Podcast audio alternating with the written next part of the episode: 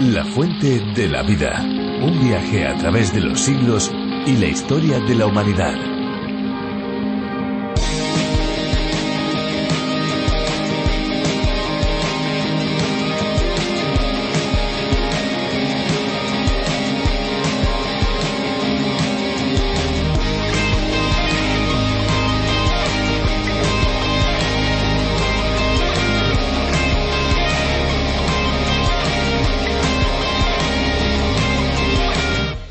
Claro que hay que beber agua porque ayuda a eliminar toxinas y evita dolores de cabeza, entre otras muchas cosas. Pero hacerlo en exceso puede ser mucho más perjudicial para la salud de lo que nos imaginamos. Sin ninguna duda, hay que beber agua. Este líquido nos aporta la hidratación necesaria para mejorar nuestra memoria y nuestra concentración, además de otros asuntos importantes. Recuerden, el agua en su justa medida.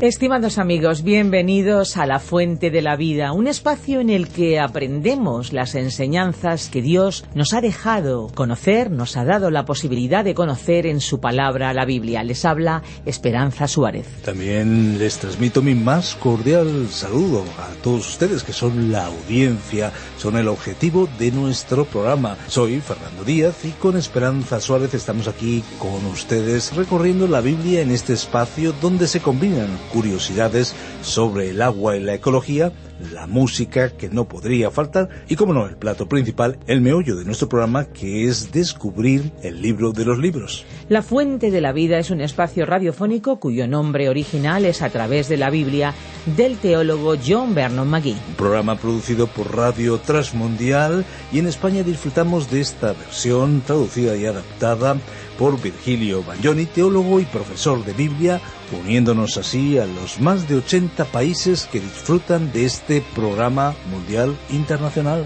Pues son más de 1.300 programas que recorreremos con ustedes durante cinco años en nuestra programación, aunque también, lógicamente, se pueden disfrutar ya en podcast. No se preocupen porque pueden acceder a todos estos programas si se pierden algún libro de la Biblia y lo pueden hacer en lafuentedelavida.com o descargando la aplicación multilingüe La Fuente de la Vida donde encontrarán eh, cada detalle de este viaje a través de un tren radiofónico libro a libro en estos 66, podríamos decir, estaciones de nuestro tren particular o para algunos, como se dice al otro lado del océano, autobús bíblico. Pueden conseguir también los bosquejos y las notas directamente desde nuestra página web y también pueden solicitarlos a través de nuestro WhatsApp, el 601 203 265. Pues después de este tiempo de bienvenida vamos ya a escuchar una canción y después nos vamos a ir directamente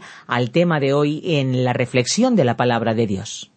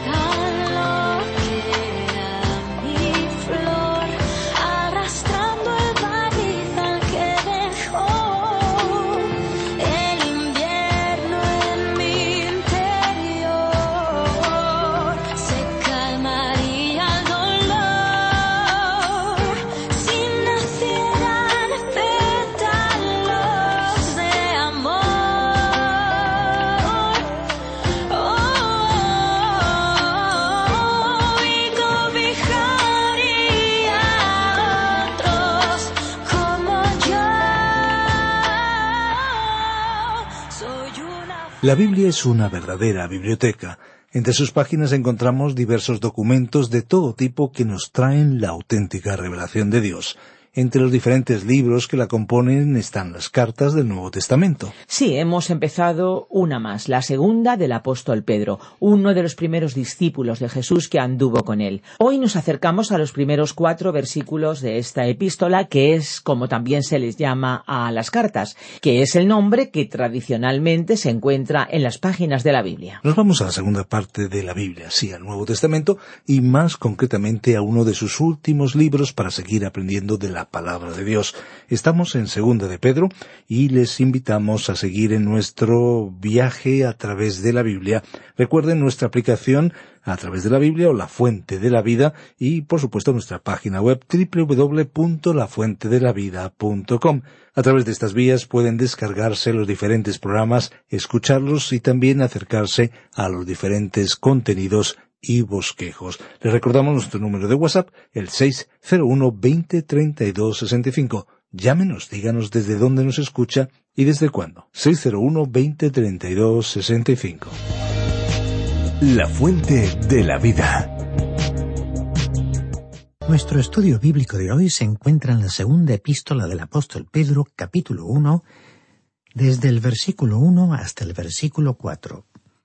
En nuestro programa anterior presentamos una introducción en la cual consideramos los antecedentes de esta epístola, la fecha de su escritura y la evidencia de la autoría del apóstol Pedro. También comparamos esta carta con la segunda carta de Pablo a Timoteo, destacando que estas cartas fueron escritas cuando ambos apóstoles se enfrentaban a las perspectivas de su próxima muerte. Por otra parte, subrayamos igualmente las diferencias entre esta segunda carta y la primera escrita por el apóstol Pedro. Por supuesto, el énfasis recayó sobre el tema específico de esta segunda carta, que fue la inminente influencia de la apostasía y la problemática de cómo deberían los creyentes enfrentarse a las tendencias y enseñanzas falsas. La base de la actitud del cristiano se basó en un conocimiento personal e íntimo de nuestro Señor Jesucristo. Después de la introducción presentamos un bosquejo que resume el contenido de esta segunda carta del apóstol Pedro, bosquejo que iremos recordando a medida que avanzamos en nuestro estudio detallado de cada capítulo. Hemos comenzado con el estudio del capítulo 1 y a continuación resumiremos los principales detalles del primer versículo que inició la gran división de la carta, división que titulamos La suma de las virtudes cristianas proporciona seguridad. Esta división se extiende hasta el versículo 14 de este primer capítulo. Como hemos mencionado en la introducción, esta breve pero gran epístola fue la canción del cisne o discurso de despedida del apóstol Pedro, es decir, que fue su palabra final para los creyentes antes de su muerte por crucifixión. Les advirtió de la apostasía que se aproximaba y especialmente de la herejía que traían los maestros falsos. El escritor también procuró afianzar la fe de los creyentes en las sagradas escrituras como única defensa contra la tormenta que se acercaba.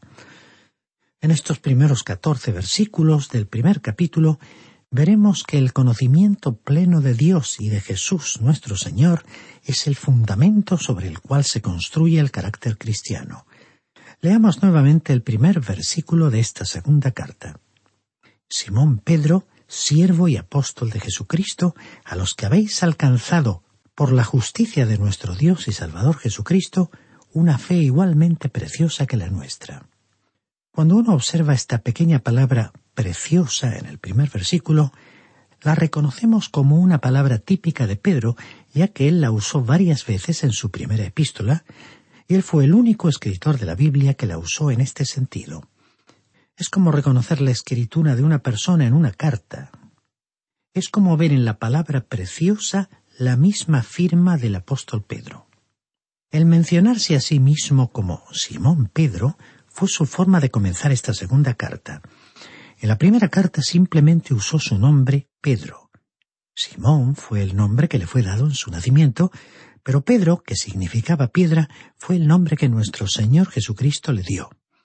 En esta epístola el apóstol usó ambos nombres, Simón, el hombre de la debilidad, y Pedro, el hombre de la fortaleza, el hombre de carácter inestable y el hombre firme como una roca, porque él tuvo ambas características.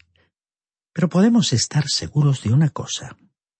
Al escribir esta epístola, él fue el hombre férreo como la roca, el hombre que sería crucificado por la causa de Cristo.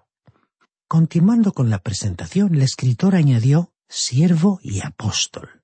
La palabra siervo realmente significaba esclavo.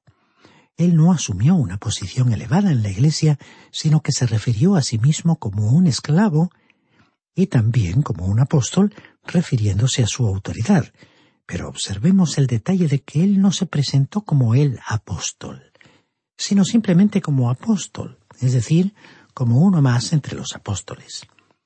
Luego dijo, a los que habéis alcanzado una fe igualmente preciosa que la nuestra. Lo que estaba diciendo expresaba una hermosa realidad. Cuando él usó la palabra fe, creemos que se refirió al conjunto de verdades que llamamos el Evangelio. Él estaba diciendo, lo habéis recibido y es vuestra responsabilidad lo que hagáis con él. Como ya hemos leído, el versículo 1 dice, habéis alcanzado una fe igualmente preciosa que la nuestra. ¿Y cómo? ¿De qué manera? El apóstol respondió en este mismo versículo, por la justicia de nuestro Dios y Salvador Jesucristo. Esta es la única justicia que nos es cedida, traspasada, cuando confiamos en Cristo como Salvador es que Él no sólo quita nuestro pecado, sino que también añade su propia justicia. No somos como criminales que han sido perdonados y puestos en libertad. Se nos ha dado una posición ante Dios y esa posición está en Cristo, porque hemos sido aceptados en el amado Señor y Salvador. Leamos ahora el versículo dos de este primer capítulo de la segunda carta de Pedro gracia y paz os sean multiplicadas en el conocimiento de Dios y de nuestro Señor Jesús. Dice aquí, gracia y paz os sean multiplicadas. La gracia y la paz siempre aparecen en este orden.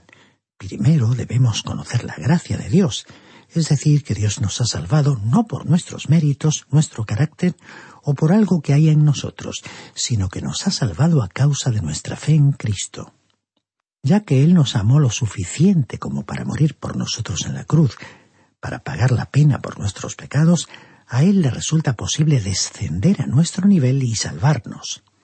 Por lo tanto, estimado oyente, Dios lo salva a usted por su gracia. Él le salva cuando usted sencillamente cree en Cristo, sin mérito alguno de su parte. Y una vez que hemos experimentado la gracia de Dios, también podemos experimentar la paz de Dios. Esto fue lo que el apóstol Pablo estaba diciendo en su epístola a los Romanos capítulo 5 versículo 1. Justificados, pues, por la fe, tenemos paz con Dios por medio de nuestro Señor Jesucristo. Tal como dijimos anteriormente, no podemos considerar a Simón Pedro como un pescador ignorante. Como vemos en esta epístola, una epístola breve, trató más temas de doctrina cristiana que cualquier otro autor del Nuevo Testamento y habló de todos los asuntos polémicos y los trató de una forma magistral.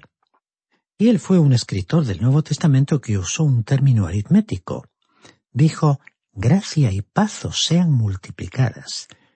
Dijo que Dios era rico en gracia, que la paz de Dios sobrepasaba todo entendimiento. Pero el apóstol descendió al nivel de la vida diaria como si hubiera recordado la tabla de multiplicar al decir gracia y paz sean multiplicadas. Ahora, él no dejó este tema sin concluirlo. ¿Cómo serían multiplicadas la gracia y la paz para nosotros? ¿Sería por medio de la contemplación de una visión? No, sino a través del conocimiento de Dios y de nuestro Señor Jesucristo. Y aquí nos hemos encontrado nuevamente con la palabra conocimiento. La veremos una y otra vez en esta epístola debido a su importancia. Pablo también enfatizó el conocimiento del Señor. En su carta a los Filipenses capítulo 3 versículo 10 escribió, Quiero conocerlo a Él y el poder de su resurrección y participar de sus padecimientos. Aquí vemos el énfasis de conocerlo. Es que el cristianismo es una persona. Estimado oyente, no solo hemos de creer en Él, sino que también tenemos que conocerle. Él es un Salvador vivo que precisamente en este momento se encuentra a la derecha de Dios. Recordemos que fue el profeta Daniel quien dijo en su capítulo 11, versículo 32, Pero el pueblo que conoce a su Dios se esforzará y actuará. Estimado oyente, usted no va a hacer nada para Dios en el área del servicio cristiano hasta que conozca a Jesucristo. Pero, ¿cómo viene a usted ese conocimiento? Bien, Pedro no nos dejaría en la duda, no permitiría que quedáramos suspendidos en el aire. Cuando terminemos de leer su epístola sabremos que el conocimiento de Jesucristo viene por medio de un conocimiento de la palabra de Dios, la palabra de Dios cierta y segura. Uno puede conocer a un cierto nivel a un personaje famoso por las fotografías de los periódicos o en las revistas, por sus apariciones en la televisión o por haberle visto en algún espectáculo público o en un acto oficial. Si nos encontráramos personalmente con él, seguramente lo reconoceríamos. Pero hay una gran diferencia cuando hablamos de conocer a alguien a un nivel personal, íntimamente, de manera que sepamos cuáles son sus gustos, sus preferencias, sus sentimientos y los rasgos de su carácter.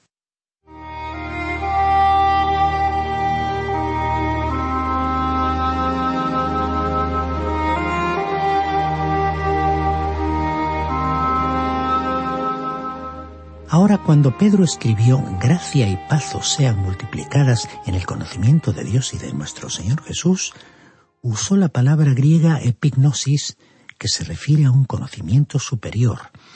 Este es un conocimiento que viene cuando el Espíritu Santo toma las cosas de Cristo y las hace reales para nosotros. Estimado oyente, creemos que usted puede llegar a conocer al Señor Jesucristo mucho mejor de lo que puede llegar a conocer a sus seres queridos. Y usted puede contarle cosas que no se atrevería a contarle a su ser más querido. Lo importante es que conocerle implica conocer en esta vida las realidades de la vida eterna.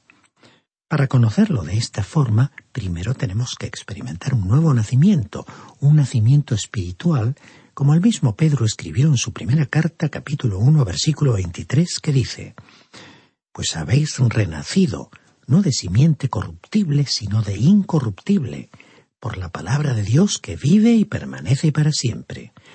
Leamos ahora el versículo tres de este primer capítulo de la segunda carta de Pedro. Todas las cosas que pertenecen a la vida y a la piedad nos han sido dadas por su divino poder, mediante el conocimiento de aquel que nos llamó por su gloria y excelencia. Aquí se habla de su divino poder que nos ha concedido todas las cosas que usted y yo necesitamos para vivir una vida plena. No sé en cuanto a usted, estimado oyente, pero yo siempre quise vivir una vida plena. No quiero decir que he querido disfrutar de la vida de la forma en que el sistema de valores del mundo piensa al respecto. Más bien, tengamos en cuenta que su poder divino nos ha sido dado para disfrutar de la vida siguiendo el propósito que Dios tiene para nuestro paso por el mundo. Si vivimos tomando en serio la santidad que Dios requiere, podremos experimentar una vida de auténtica calidad. No podemos decir que Dios no ha preparado un plan para que vivamos para Él. Él ha hecho todos los arreglos necesarios para que disfrutemos de una vida unidos a Cristo y para que esta vida se caracterice por reflejar la santidad de Dios. En este versículo, en la frase mediante el conocimiento de aquel que nos llamó por su gloria y excelencia, veamos nuevamente la palabra conocimiento. Es sólo a través del conocimiento de Cristo que usted puede realmente aprender a vivir aquí en la tierra y crecer con la meta de vivir la santidad en la vida práctica.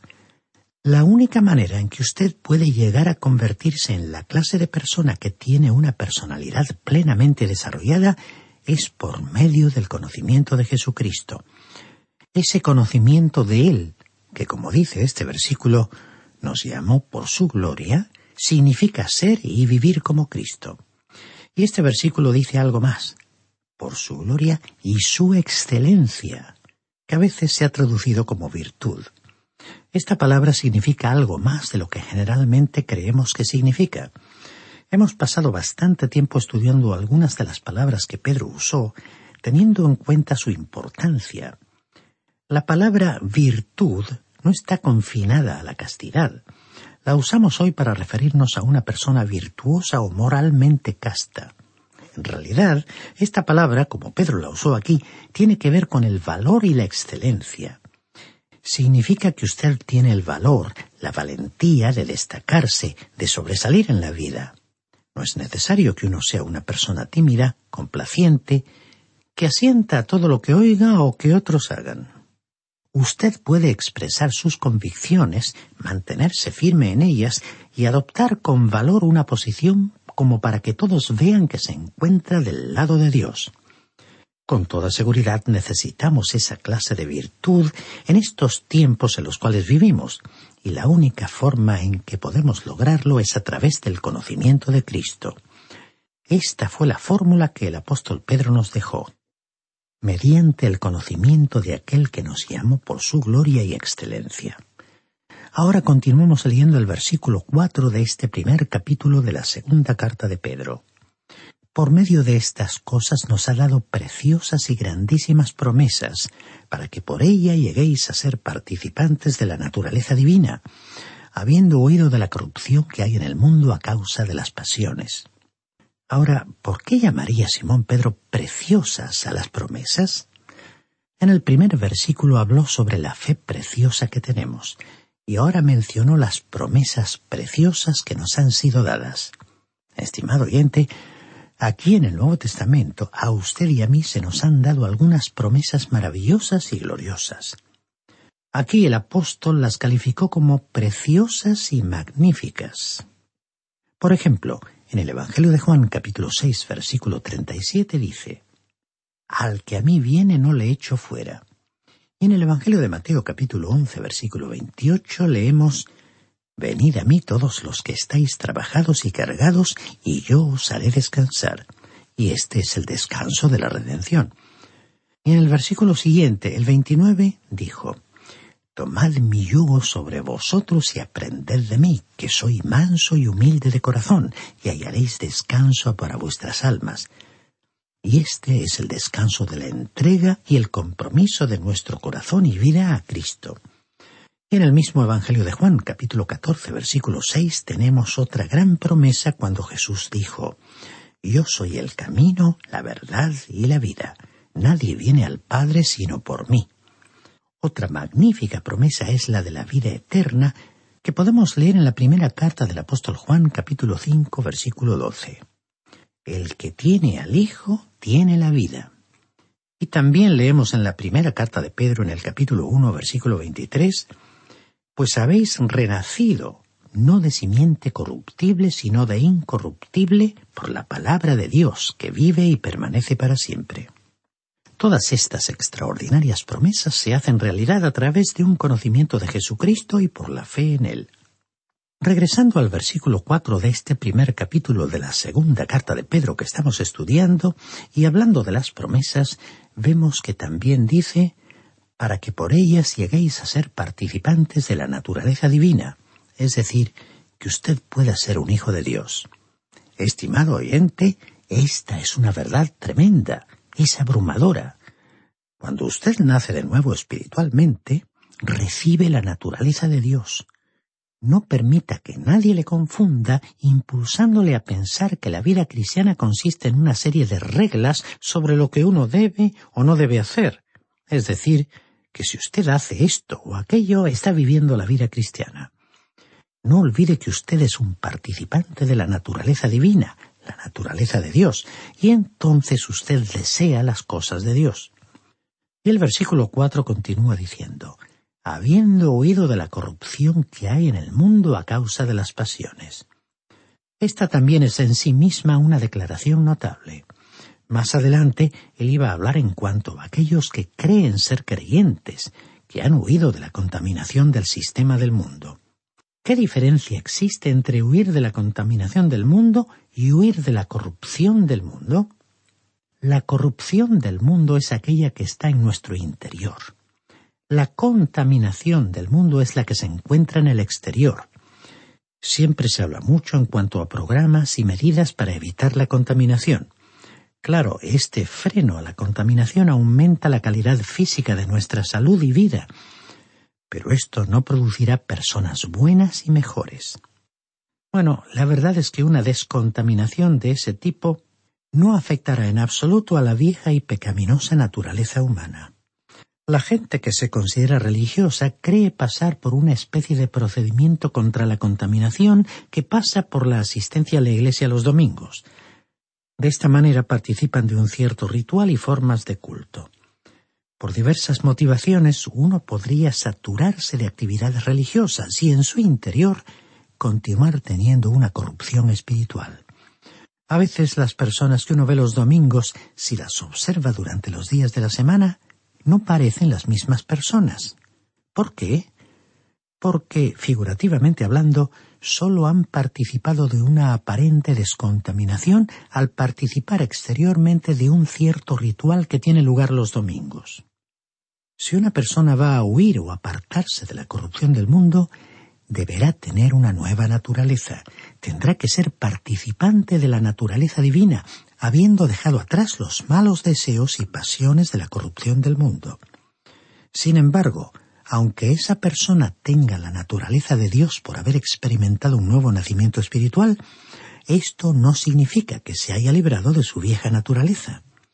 En la vida de todo creyente siempre habrá un conflicto permanente entre su vieja naturaleza controlada por las pasiones humanas, y su nueva naturaleza espiritual. Estimado oyente, nuestro tiempo ha concluido y debemos interrumpir aquí nuestro estudio. Pero como confiamos en contar con su compañía en nuestro próximo encuentro, le sugerimos que continúe leyendo por sí mismo hasta el versículo 7 de este primer capítulo de la segunda carta de Pedro, para que pueda estar más familiarizado con este pasaje de la Biblia. La Biblia es fascinante. Cuanto más se estudia su contenido, más se descubre. Es sin duda una fuente inagotable de palabras de vida eterna que sacian la sed más profunda. Tú lo has dicho, Esperanza, y es que nos aproximamos al final de este programa, pero aquí estaremos muy pronto de nuevo para seguir descubriendo, profundizando en la palabra de Dios. Para aquellos que deseen volver a disfrutar de la fuente de la vida, los estudios también están disponibles en la fuentedelavida.com y también pueden encontrar materiales en nuestra página web. Efectivamente, pueden acercarse con todas sus sugerencias y preguntas al teléfono que les daremos en unos instantes. Sí, efectivamente, si desean contactar con nosotros, nuestros números son el 91 422 0524 y también el teléfono móvil 601 20 32 65 ambos con el prefijo más 34 si llaman desde fuera de España. Repetimos nuestro medio más inmediato de comunicación que es el WhatsApp. Recibimos mensajes de texto y de voz al 601 203 265 y si lo que quieren es escribirnos se pueden hacerlo a info radioencuentro.net. También les damos las gracias a todos aquellos que con su colaboración económica ayudan en este proyecto. Muchísimas gracias. Nos vamos, pero no sin antes recordarles un mensaje muy importante. Hay una fuente de agua viva que nunca se agota. Beba de ella.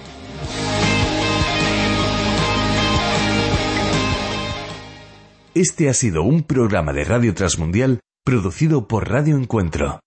Radio Cadena de Vida.